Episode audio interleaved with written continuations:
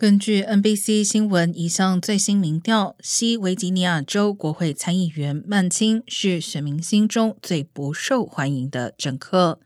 仅百分之十一的受访者对曼青持正面看法，百分之三十四持负面看法，净支持率为负百分之二十三。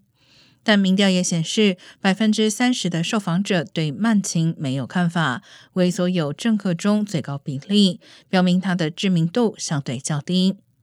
而前副总统彭斯支持率为百分之二十五，不支持率为百分之四十四，以净支持率负百分之十九，位列不受欢迎榜单第二。